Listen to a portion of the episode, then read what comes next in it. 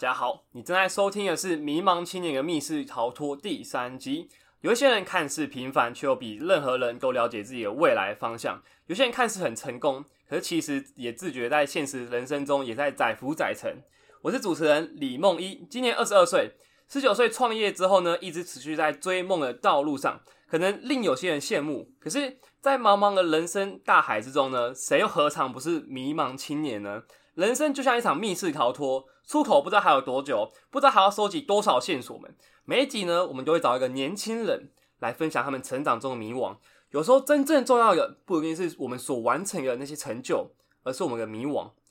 这几个来宾呢，我们邀请到目前就读史丹佛大学四年级比较文学系的黄叶堂。那他有几个标签哦？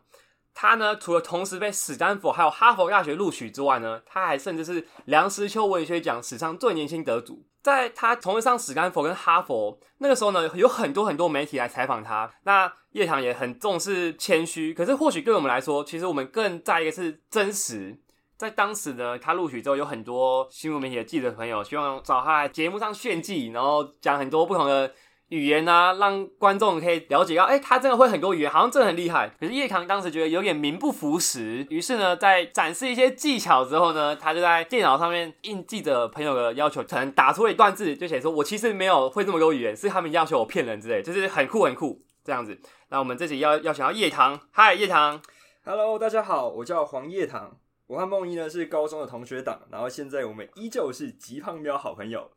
感谢梦一呃邀请我来这个 podcast，非常的荣幸。我国中其实一开始认识你的时候，有个很深刻印象，因为我们都会跳舞嘛。然后我们去台北国际教育志工，然后我们有一起学校有一些演出机会，然后一起表演。然后我们那时候几个好朋友呢，一起练完舞的时候，都在旁边玩耍休息啊。然后你竟然在旁边看原文书，你就自己在旁边默默的，然后一个人坐在那边，然后翻原文书。我那时候觉得这个人是有什么毛病之类，然后不想跟他聊天。没有没 有，其实是因为梦一都在做太酷炫的事情，然后我没有那个本钱做，没有只好沉浸于书本的世界之中。嗯，就是你你那时候对文学可以看出你很感兴趣，而且你是看原文。文书不是这种随意看小说的这样子。那很多人都知道，其实你有接触过很多不同语言。那你大学甚至也是念比较文学系。那比较文学系也是因为你有很多文学的底子嘛。那你是怎么被启蒙接触到文学？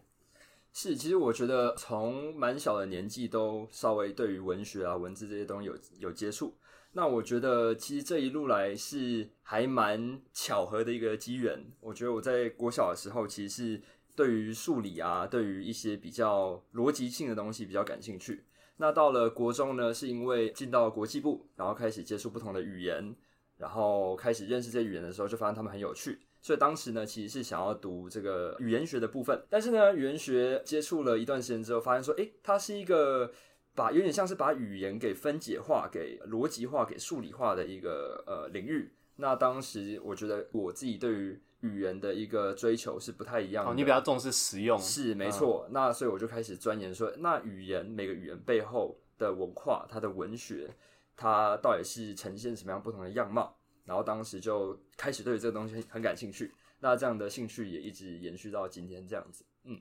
嗯。那你在国中的时候接触过很多不同的语言，那可以跟大家分享一下你是怎么学习过这么多语言的吗？然后到底是哪些？是是。其实，在国中之前哦，那也没有特别对语言是基本上是无感的。虽然说大家可能都会接触到一些英文的部分啊，那当然中文也是我们的母语嘛。但是到国中开始的时候，开始有接触到像法文啊，或者是西班牙文这类语言。但当时对语言是真的完全毫无感觉，因为当时在，因为我们都要选第二外语嘛，然后在选择的时候，我完全不知道选什么。对，那。当时选的是日文，那我日文也学了大概两年左右，但是呢，学起来真的并没有太多的呃特别的感觉，就是觉得说，诶，它是一个不一样的系统，它是一个有趣的东西，但是呢，我感觉它跟我自己内心的一些可能身份认同或是自己的兴趣思想，并没有太多连接。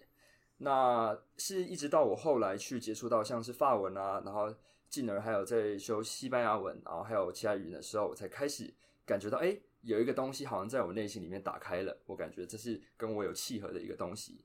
那接受语言其实有一些不同的语言，但是真正我觉得跟我有共鸣的并没有特别多。对，所以我觉得我可能只是刚好找到一些我比较有兴趣的语言这样子。嗯，很多人会问说，哎、学习语言是不是有需要一点天赋，你才有办法熟练很多不同的语言？这样，那你你对天赋这件事情怎么看？我觉得天赋这件事情是一定有的，但是呢，我觉得每个人都有自己的语言天赋。那这个语言天赋呢，它可能是针对某些语言。好，那我觉得这个东西它其实很悬，因为我们在台湾这个环境主要接触，当然中文会接触嘛，那可能呃还有其他母语，比如说台语啊、客家话或是原住民语。那再来第二个语言就是英文嘛。但是呢，我相信很多人他的语言天赋对于其他语言是更适合的，但是只是因为说我们接触到语言是这些，那可能就觉得说，诶，我跟语言好像没有那么有缘。那但是我觉得每个人都一定有他的天赋，那他的天赋可能在某个语言里面也有分很多种，比如说对于一些文法结构的天赋，或是对于一些发音的天赋，我觉得这这都不一样。所以每个人都有天赋，只是有没有挖掘到自己适合的那个部分，然后或者是有没有那个机会去寻找这样子而已。我觉得，嗯，那呃，你国中一开始你说你选了第二外语，是因为国际部就有要求要选嘛？所以你第一个选的是日文。是那你那个时候就觉得自己对这些外语很有兴趣了吗？呃，没有，当初在选日文的时候，对于对于外语是一点都没有兴趣，就是感觉去上日文课就打酱油而已。对他，我当时只是把它当成一个学科，然后没有特别重视。对，那是因为后来，其实我觉得真的开始感兴趣是在学习法文的时候，我觉得那时候觉得诶还蛮有成就感的，就觉得说自己在学习这个语言进步的速度啊，还有吸收到的一些东西，都是我蛮喜欢、蛮感兴趣的这样子。然后当时才开始对语言这东西感兴趣，对，才会萌生这个学习更多语言的这个念头。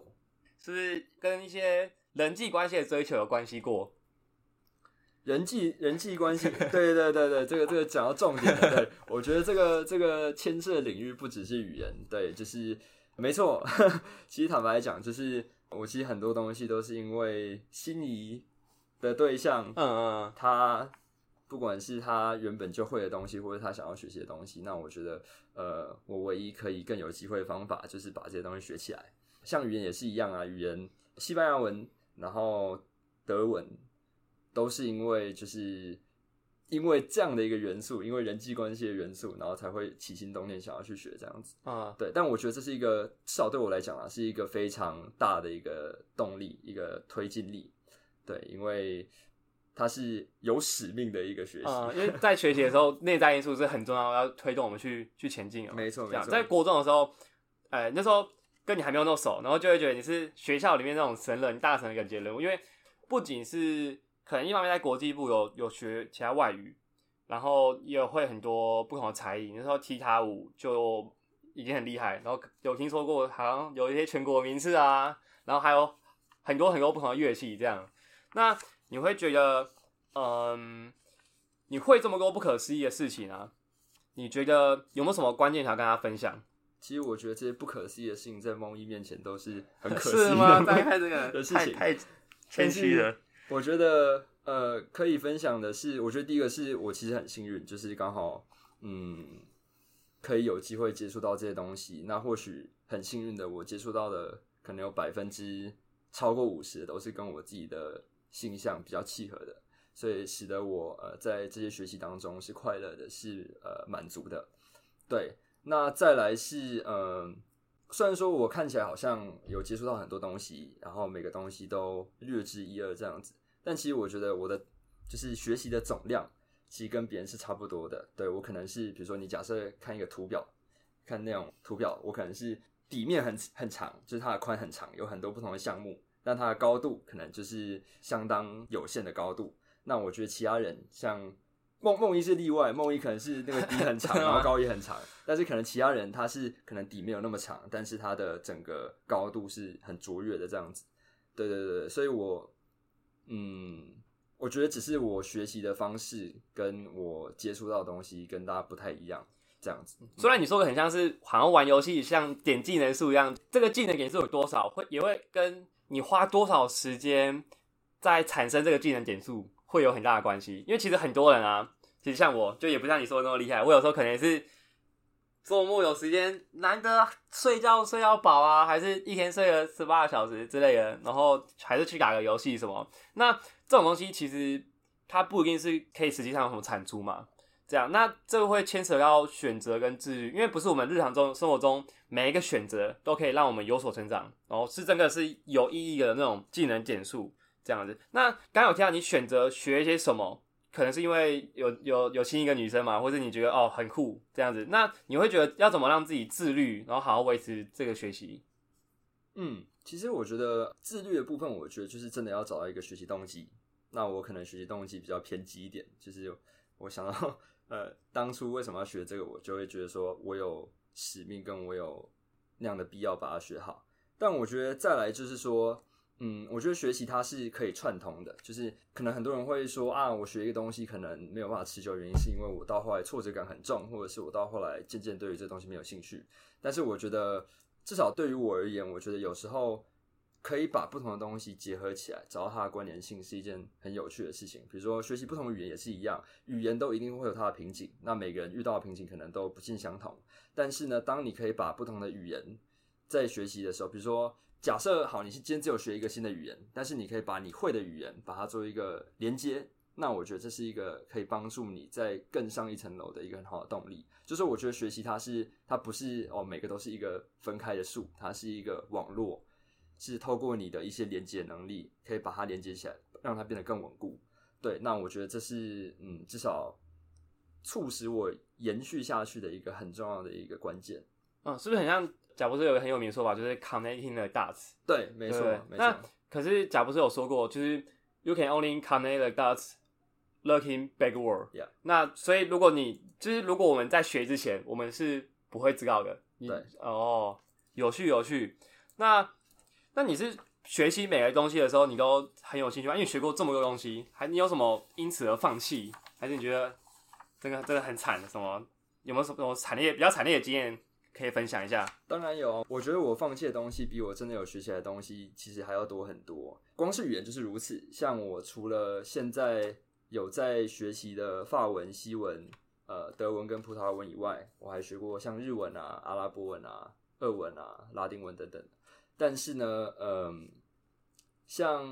俄文或者是阿拉伯文，这是完全不一样的语系，然后它的整个概念、逻辑、文法还有语法都是非常非常不一样的。那当时其实相当挫折，因为像是法文这东西对于我来讲，它是一个跟英文比较相近的语系，所以它已经有一个固定的基础，你可以在上面去做延伸。但是像俄文这种东西，它是光是它的字母系统就完全不一样，所以你要重重新学习。然后重新学习它不同的整个语言运作的那个概念，那当时其实相当挫折，因为我学了相当久的时间，都还没有办法突破很基本的瓶颈，这样子。对，所以我觉得，嗯，可能在外人眼中，哎，我会一些不同的东西，但是往往没有看到的是 那些被我丢掉更多的东西，这样子。啊，可是，呃，在我自己的学习经验里面，就我可能国中的时候有接触很多东西，因为。呃，我高中的时候，因为我是一个魔术方玩家，然后一直很很热忱于魔术方块。可是我在魔术方块之前或者之后，其实有很多东西被我被我埋葬了。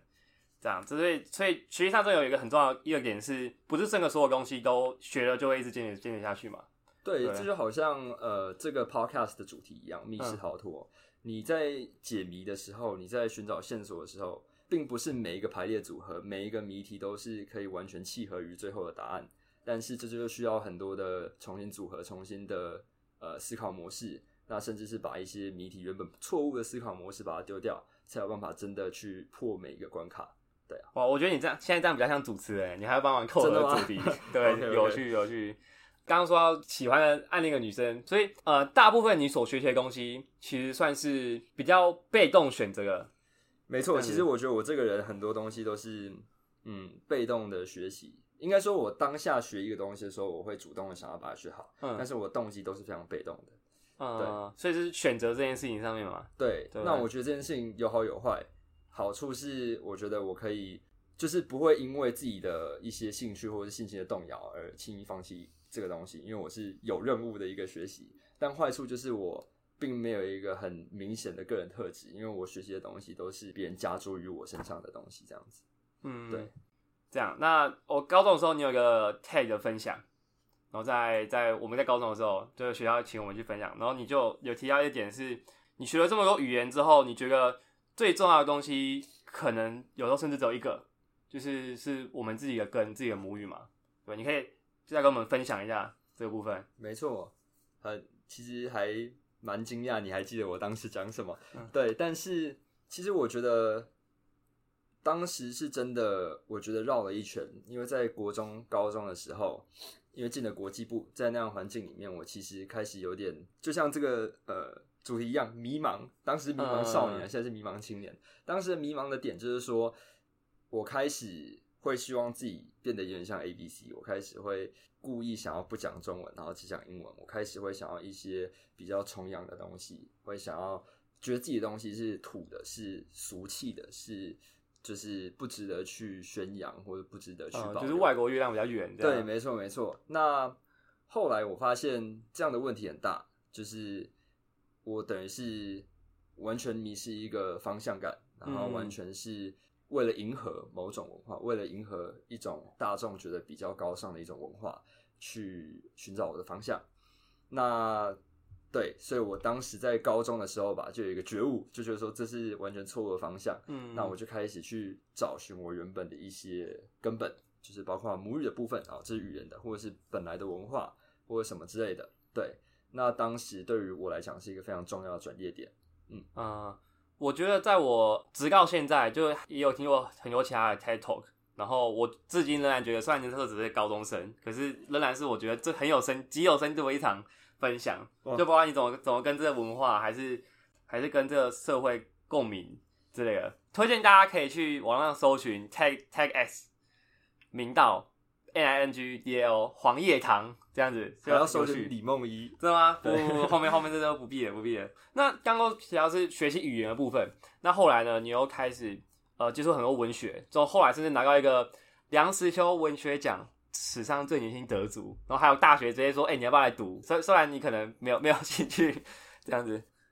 对，呃，当时其实是这样，就是开始学习语语言，到了一个一定的程度之后，就会想说，哎，我要用什么样更不同、不一样的，或是更适合自己的方法学习语言。那当时我觉得翻译这个东西是一个非常有趣，让我感觉很兴奋，然后又是一个学习语言的利器。为什么呢？因为在翻译的过程之中，你会一直思考说这两个语言间的转换到底要怎么运行。那这完全是训练你在不同的思维模式之中转换的一个能力。那当时我很喜欢做的事情就是，我在上国文课的时候都没有认真上课，对我都在底下把国文课课文翻译成不同的语言这样子。然后当时就觉得很好玩。哦，所以别人都在画画，可能画那个上面国文课本的那个古人，然后你在你在旁边空白直接把那个课文写成其他语言，对对对，然后当时其实我觉得这也帮助我很多，因为我在翻译的过程之中，就是不知不觉之中也对于这个文本更加熟悉，然后甚至有时候都把它背起来。那这也帮助我，虽然说我都没有什么在读，但是最后在考试的时候都还可以勉强通过这样子。但是当时就因为这样的一个机缘，开始对于翻译这个东西产生很浓厚的兴趣。嗯，那后来呢，就是因为呃，我之前的书法老师他是有参加过梁实秋文学奖的散文组，然后当时是首奖，他就告告诉我说，诶，这个文学奖他也有翻译的这个类别，然后就是他建议我可以去试试看。那第一年试的时候呢，是是没有得到什么名次啊，就是试个经验。那第二那时候高二是吗？第一次的时候，第一次应该是对高二十七岁的时候，对对对，嗯嗯那高三的时候有再去，应该说高高二升高三的暑假，当嗯时有再去尝试，然后非常荣幸的就是有获得了一些肯定这样子。对，那其实当时我也询问过很多人意见啦，所以这也不不单单是我自己一个人翻译出来的东西。对，嗯，可是依然可以说是就是才刚成年，然后就拿到一个很多人就是觉得很向往的奖项。对，对，然后后来，呃，后来后来你也走了相关科系，就是比较文学系。那可是，呃，可能一很多观众不知道什么是比较文学系，他可能甚至不知道比较文学是一个词，还是是指比较文学一点的科系。对，你可以说明一下什么是比较文学系吗？对我遇到很多人，当我在介绍我自己科系的时候，我是比较文学系，他说哦哦，你是读那个比比较一点比较文学一点的科系哦。我说没有没有，我的全名就叫比较文学。好，比较文学这个东西它，它相当的有趣，它是来自于歌德，在他当时提出了一个概念，叫做呃世界文学 ”（Velt） 呃 Literatur）。那它的概念就是说，嗯，当我们的世界变得越来越国际化的时候，越来越哦不同的国家、不同的文化、不同的语言，越来越有连结性的时候，那是不是文学这这个区块研究也需要推进？是不是也需要有一个更国际性的网络？那才进而推展出这种不同语言、跨跨语言、跨文化的一个比较文学这样的一个思维。那但是这东西呢，其实它是一个很笼统的概念，因为比较文学，你要比较什么？你要比较不同的文本嘛，还是你要比较不同的文学的类别，还是传统之类的？所以它其实是很笼统，但是也很给你自由空间去发挥。你可以比较，比如说同一个文化，但是过去跟现在，或者是你可以比比较，比如说东西方。当然，东西方这也是一个一个比较人造的概念，但是反正就是它可以比较的东西非常非常多。那主要是你要如何找到它的合理性跟它的一个功效性，这东西它研究出来有什么样的实质的效果？对啊，你觉得是有趣的科技吗？我觉得就是是在进去之前有些想象嘛，按实际念之后的对，我觉得当初的想象跟现在的读了三年，对三年的时间呃之后的一个心得。至少我觉得这东西对于我来讲，它训练的不只是我对于文学文本的一个基础的认识，我觉得它对于我思考啊，或者是从不同的东西找到脉络，或者是找到共通性的这个部分，有相当大的帮助。那我觉得这个是对我很感恩当初可以选到这个系的一个主要原因。嗯，我我之前曾经听你分享过一个例子，是可能比较文学系。就假如说你拿西班牙的侠客文学跟中国武侠小说做比较，那实际上你可不可以再说小稍微说个深一点？是假如说就拿这个题材来说，是做了什么事情？嗯，这样没错，就是像当时我是比较金庸的小说，嗯，以及一个西班牙的一一个文种叫做 g a b a 呃 g a b a Espada，那它的概念就 是它有点像是呃武侠这样的概念，但是它它比较属于剑客。嗯，它跟就是中华的那种武侠的概念，呃，稍微有一点不一样。嗯，那当时大家研究动机有一个是因为我非常非常喜欢金庸小说，跟跟喜欢女生有关系吗？对，没有没有没有，但是喜喜欢那种 强烈度，大家好，女生还是比较重要。那那个强烈度是有道的。对，那当时是因为呃，又有接触到西班牙的这个文类，那哎就觉得说这之间有一个，我觉得应该可以。更深入的去探讨的一个关联性，所以才才会想要做这样的比较。那其实我觉得比较的结果，我觉得最让我感到兴趣的一个部分，就是说，在武侠小说里面对武侠这样的一个概念的定义，以及在西班牙的这个传统里面对于剑客这样的一个定义，对我觉得那种精神面是很不一样的。对，像武侠，它可能重的是侠这个字，你要有侠，那武它可能是一个副，对。那但是对于剑客来讲，他可能是重视很重视的是那种荣誉感，对于自我的荣誉感。对，那我觉得这跟武侠的那个侠，虽然说都是一种很独特的精神，但他的精神面是不太一样的。对，那当时就做了很多这方面的。我觉得我不小心挖了一个很很深的坑，感觉这个题目就可以讲个十集之类的。对，那很多人会说学历史还是像这种文学，因为文学很高程度跟过去的历史有有是重叠的嘛。对，那你会觉得是很多人说是无用之大用，就感觉很像你去比这些文学，还是这个文学本身，其实感觉不出来它到底可以使用在哪里。可是就有些人说可以以古为镜啊，很多人推崇是无用之大用，那开始质疑这文学本身的价值。那你对这个看法是什么？嗯，其实我觉得这个还是很吃个人本身的一个性向的发展。那我觉得文学是无用之大用，这绝对是对于某些层面来讲是是完全没有错的。但是我觉得，像我之前有修一个台大的一个线上课程，那我觉得当时我当时是修呃史记的课程，那我觉得当时的教授他提到一个概念，我觉得非常有趣，就说你在读历史的时候，你不是读完历史然后就思考说，诶，那古人是这样子处理这件事情的，那我可能呃。我在现今的世界，我就要如法炮制，然后依照同样完全一样的思维逻辑，想要去仿制那样的一个成功案例。他说这样的思维是不对的，因为整个大环境、整个时空背景都截然不同。他建议的做法是说，你在读一个东西的时候，你读了几页，然后到了一个段落之后，你把书本合起来，想想看这个他当时的环境跟现在环境有什么不一样，然后呢再回去读，再读个几页，再把它合起来。然后当你觉得他的那个情节发展快要得到一个结局的时候，你在思考说，如果当时我在那样的一个情境里面，我会怎么做？然后再比较说我的做法跟当时古人做法有没有一样，然后再思考说，那我在现今这个这个时刻我可以做些什么？所以我觉得这样的一个做法，它是非常方法性的，就是说它不是单纯哦，我过去发生什么事情我就把它搬到现在，他是思考说，哎，我遇到什么样的情况，那我会怎么做？我会怎么做出选选择？那我觉得这或许是历史对于现在一个最重要的价值之一，对。但至少我觉得，对于我个人而言，我嗯，老实说，我觉得我目前还没有办法，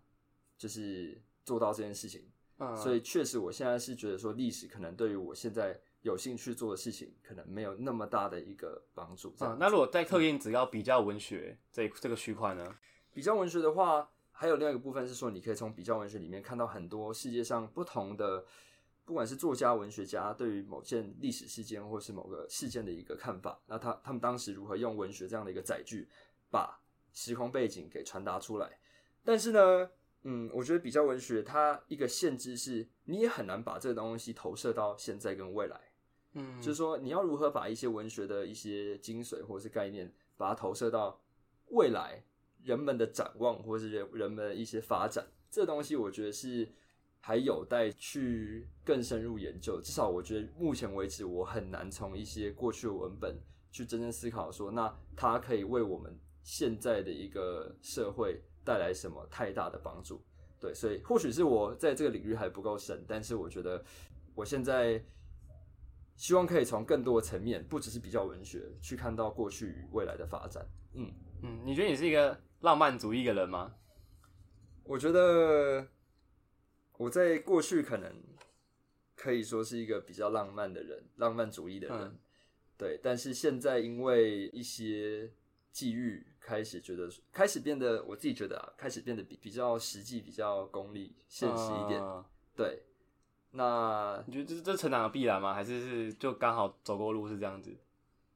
我觉得可能刚好走过路是这样子。对啊，就他他也不一定是成长的必然。就很多人说，哎，你长大就会变比较现实之类的。也也不一定，或许这是我觉得不尽然几率的统计之后的结果。呃，因为你之前有说你你是比较内在动机导向、内在动机导向的人，就是可能是想要追求一个女生，或者说是你这个觉得很酷，然后很有兴趣去摸索。但刚刚听起来说又有点比较像是遇到外在问题时而受驱动的人，是有这样的转变。对，其实我觉得。以前确实是比较容易因为一些内在的东西而而感受到那种驱动力，那现在也是也是如此啊。现在还是有很多这样的层面，但是现在是因为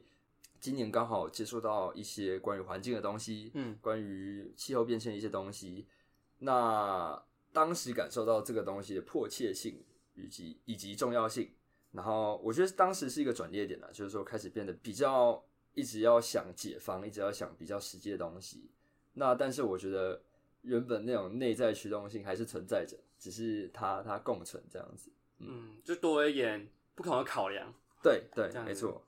啊，那我想问一个比较敏感的问题，因为你接触过那么多东西，学习过那么多东西，然后后来甚至也是出国游学，很多人会把你呃你的所有学习成就，或者说你所得到成果归咎于你家里的社经地位，这样，那你会想要怎么回应这些人？其实我觉得这样的一个定位是完全没有错的，就是我真的觉得我很有很幸运啊，可以接触到这样的一个资源。那另外一个层面就是说，我觉得就回到我刚刚讲的，就是说比较跟每个人的社经地位，哎，或许也有关系。但是我觉得还有一另外一个层面，就是说，当你在接触到一个东西的时候，你本身的一个属性跟你的特质是不是跟它有契合？我觉得这个也很有差。所以我觉得我非常 幸运的。一个部分就是说，或许我的一个成长背景比一些人都还要有资源一点，那促使说我可以接触到这些东西。但是我觉得另外一个很幸运的点就是说，我接触到的这些东西又刚好是我觉得可以让我持续学习的东西。对，所以我在我觉得，对，就是我今天可以在这些不同的领域里面得到一点点小小成就，我觉得很大一个部分是这两个幸运点所促促成的。对对对。但呃，我我自己的经验啊，可能更大部分，不管家里社经地位好，或者说家里社经地位可能相对来说没那么好，因为其实现在网络多么发达，就这是你要学任何语言，其实网络上可能都可以找到相关资源，除非是一些呃，真的比较冷门、比较小众、有有危险的语言，或者说是一些比较小众的兴趣。因为我自己玩魔术方块，还是转笔，还是一些不同的兴趣，网上真的资源就很多。那更多我们看到的例子，其实是接触过，可是没有坚持下去，或者说比较没有那么幸运找到兴趣的人。所以我觉得把一切都归咎于社经地位是有一点偏颇，而且放错重点。可是呃，可能对于国际学校这件事情，或者说是出国游学这件事情，可能比较会遇到经济影响这样的。可是兴趣发展本身，其实我觉得不会。那你会不会有什么想要给那些还没有找到自己兴趣热忱所在的人一点建议呢？因为你接触过那么 那么多东西，也对很多事情有热忱，可是有些人就是会觉得我好像都没有找到什么兴趣。必须要做的是要先找到一个很强烈的动机感跟一个使命感。对，就是。如果你只是因为呃，可能大家都在，可能梦一是一个魔术方块的先驱，然后他转魔术方块很帅，然后很多人都因为他开始转魔术方块，那你可能也是因为这样的原因去开始转魔术方块，但是你没有一个很强烈的动机感，那我觉得这样的东西它可能不会持久。嗯，但是假设你今天转魔术方块是因为你相信它背后有一些帮助你另外不同的区域学习的一个效果。那因因此你去转魔术方块，那我我觉得这才是可以促使你一直学习下去的一个动机。那像我自己本身也是一样，就是像是我最近对于环境这个东西很有兴趣，那我因为这样的一个目标，因为这样的一个动机，我开始会去学一些相关，比如说关于能源发展啊，或者是一些这样的这样的一个呃东西。那我觉得是因为这样的一个高层次的一个目标，才促使我会一直想要把这东西再往上学，再往上学。对，所以我觉得。可能不应该是先找到一个东西，然后再去想说我要怎么把这个东西跟我自己其他的东西结合起来，而是要先找到一个更高层次的东西，然后再想说我要怎么把我现在可以接触到的东西把它串联起来，这样子。嗯，那你后来大转了一个方向，就是你可能原本是一个比较念念文学的学生，那后来研究所你申请了环境相关的科系。那下一集呢，我们来仔细聊一聊关于。呃，刚有提到一些名校标签，还有人生的转变，还有夜堂到底迷惘了什么？那迷茫青年的密室逃脱呢？我每周一跟每周五都会更新。那每个来宾呢，我们都邀请他两集，跟我们分享他他的故事。那像这一集呢，就是讲夜堂过去的故事。那下一集呢，我们就会更仔细的说明他现在到底在迷惘什么，和他在经历一些不为人知的故事。那我们下集见。夜堂要不要用一个你最喜欢的语言跟大家说再见？然后下一集记得听。Adiós, hasta la vista. 好，我才西班牙文，大家拜。